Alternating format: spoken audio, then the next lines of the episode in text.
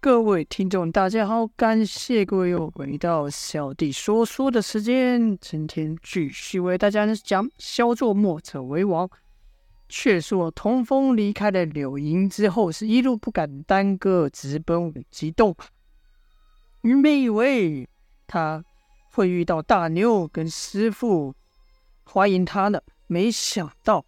他进洞喊了几声“大牛师傅回来了”，但却只有回音，没有半点声响。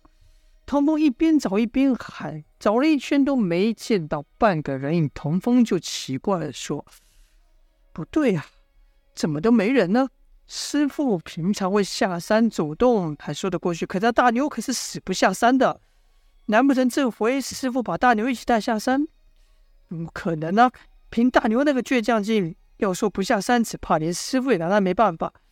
还是他们只是到山里转转，不久就回来了呢？童风啊，在这洞洞内等待，一等就到半夜的，依旧没人。这时他肚子也饿了，毕竟长途跋涉，他都没有歇息啊。就解开孟娘送给他的行囊，吃点干粮，喝点水果腹。而后一阵倦意来袭，毕竟是回到自己熟悉的地方，心里安心踏实的童风就睡着了。这一睡睡得可熟啊！再睁眼已经是隔日了。童风又往现在这洞的前后走了一次，还是没人。于是童风就找了，应该就来到了大牛平常放果实的地方。没等童风靠近，就闻到一股臭酸味。原来这果实早就坏了。童风就想，不对啊！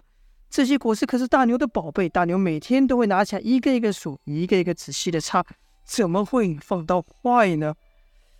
而后童风往其他的地方看去，才发现不只是这果实坏了，这丹药上的炉子也积满了灰尘，看来好些日子没人住了。童风就更奇怪，心想：这师傅和大牛都去哪了呢？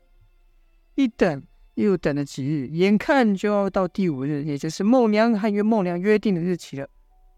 童风心想：我这样光等下去也不是办法，不如去孟娘那边看他有什么消息吧。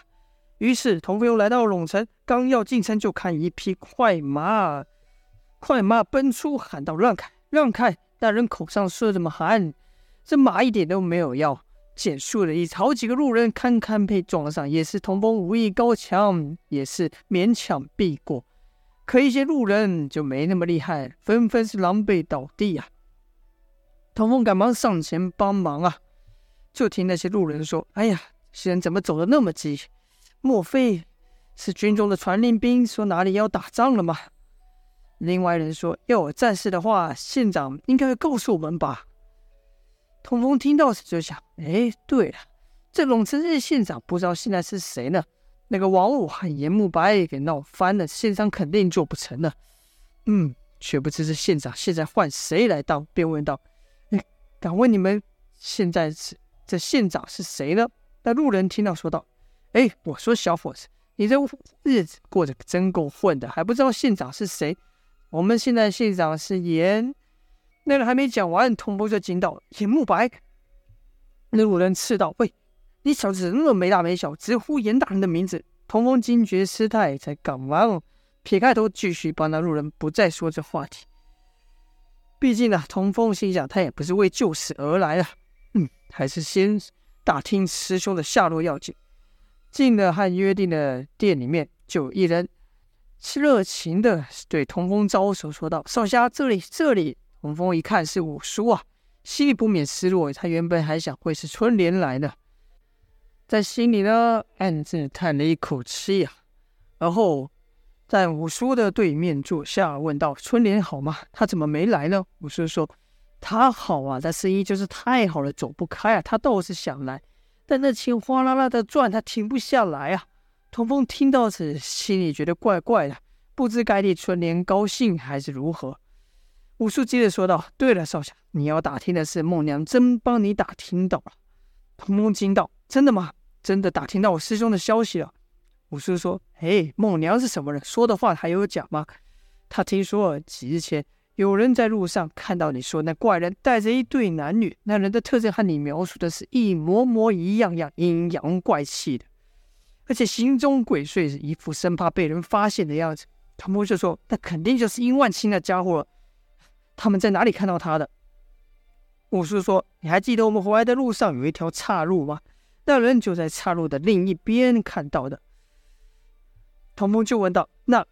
童风想了想，确实有这条岔路，跟着就问道：“那那条路是通往哪里呢？”五叔说：“那条道啊，通的地方可多了，沿着道下去就是交国，旁边还有许多穷山野岭。要我说呀，那坏人真躲到那穷山野岭去，可找人可不好找。”童风说：“再难我也得找。”五叔说：“嗯，我知道少侠是个重情义的人，但我可得提醒你，那里最近不太平啊。”那里正在打仗呢。童风就问道：“打仗？好好的怎么打起仗来呢？”五叔说：“哎，这我一个小老百姓怎么会知道呢？”童风又问道：“那孟亮还有说什么吗？”五叔说：“没了，就这么多了。”童风听完后就要赶路，说：“但请替我多谢孟娘，也请替我问候一下春莲呐。”五叔见童风急着走，却说道：“哎。”孟娘交代了，我要点的好桌好菜来招待少侠你呢。可童风此刻哪有心情和五叔坐着吃饭呢？便说道：“不了，五叔，我们说话当下，那殷万清那家伙不知道又把我师兄带去哪了呢？我可不能再逗留了。”于是呢，和五叔匆匆别过，就要往城门外去。如此，哎，就经过了南风堂了。童风不想节外生枝，可以低头快步离开。正此时，有人从南风堂跑进来，也是急忙忙没看路，这就和童风摔了个正着，砰的一下，手上的东西都掉下来，是好几袋的药材。那人一边道歉，一边弯腰去捡。童风还想，怎么这么倒霉，就在这南风堂就碰上了。嗯，撞上他的是一名女子。那女子捡完药材后径自离开，童风就看到她背影，觉得很是眼熟，好像在哪见过，一时想不起来，直走到城门口才想起来啊，是了，是风二中的妹妹风一平呐。童风就觉得奇怪，这风一平不是有腿疾吗？怎么刚才看起来行动如常，而且还在帮南风堂做事呢？心想，不会严慕白又做了什么卑鄙的手段要挟他了吧？想到此，风就想这件事他不得不管。于是，他又，他才折返回去，直接使出飞檐走壁的功夫，来到县厅，直接厅上从厅上落下。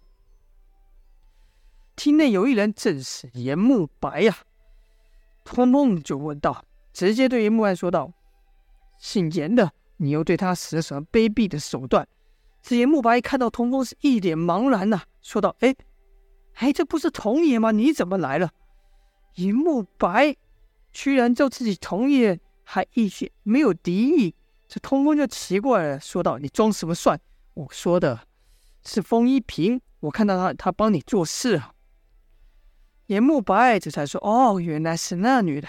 我治好她的腿疾后，便留她这在这边做事还钱。要童爷觉得不合适的话，我立刻赶他走。”童风说道：“你少乱叫，我才不是什么童爷。”严木白说。童爷，你少侠，童少侠，你就别谦虚了，这事都传开了呢。你师兄弟和我小姐，我家小姐是朋友，也和我家国主并肩作战，还和我炸九黎的大寨主赵大寨主一起击退敌人。这些事江湖上早就传开了。当初是我们有眼不识泰山，居然和你两兄弟作对啊！现在江湖上没有人不知道你们两兄弟的大名啊！而且也都派人在找那该死的殷万清，那家伙好大的狗胆，居然敢对小姐出手。童风心想：是啊，这殷万清掳走月华九黎的人，肯定也不会放过他。便问道：“有什么消息吗？”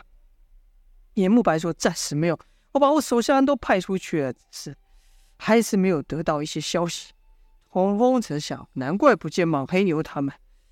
嗯，这孟娘还真厉害。连九黎都打探不到的消息，她居然有办法能打探得到。嗯，既然九黎的人也在找殷万清，是否该把消息告诉他们呢？犹豫间，严木白已经问道：“童爷那边可有消息？”童风心想：“也罢，找人的事要紧，之前的事先放一边吧。”便把孟娘所打听出来的消息告诉了严慕白。严慕白一听，惊道：“太好了，太好了！我这就吩咐手下把这消息传出去。”眼看严慕白要走，童风就说：“喂，你站住！”严慕白问道：“那童爷还有什么吩咐啊？”童风说：“那封印瓶的事，你打算怎么办？”严慕白说：“他，他怎么了？”童风说：“你肯定又要又用了什么药控制他，让他帮你做事吧？”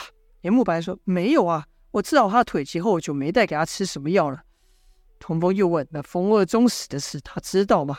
严慕白说：“那件事我确实没害他说。”童风说：“哼，看你把他留在南风堂里，就是还图谋这些什么吧？”严慕白心想，他知道自己怎么解释，童风都不信，就说：“那童爷，我知道，因为之前的误会，你不会相信我。不然这样，这封一瓶你就带走了吧。”严慕白如此一说，童风倒一愣，说：“我、我、我带走？”严慕白说：“是啊。”呃不然我留童爷不要，那童爷当然就自己带走啊。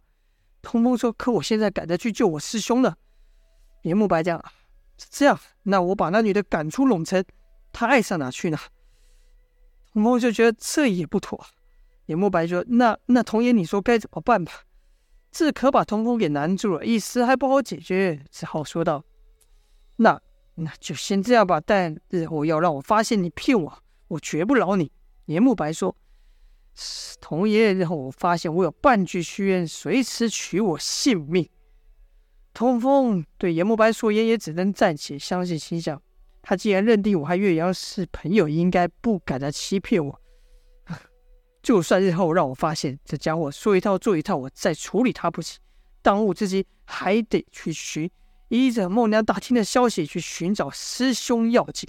于是童风就赶往前去交国的路上。好了，童风这一路前去交国，又会遇到什么事情呢？就待下回分晓了。感谢各位的收听，今天就先说到这边，下播。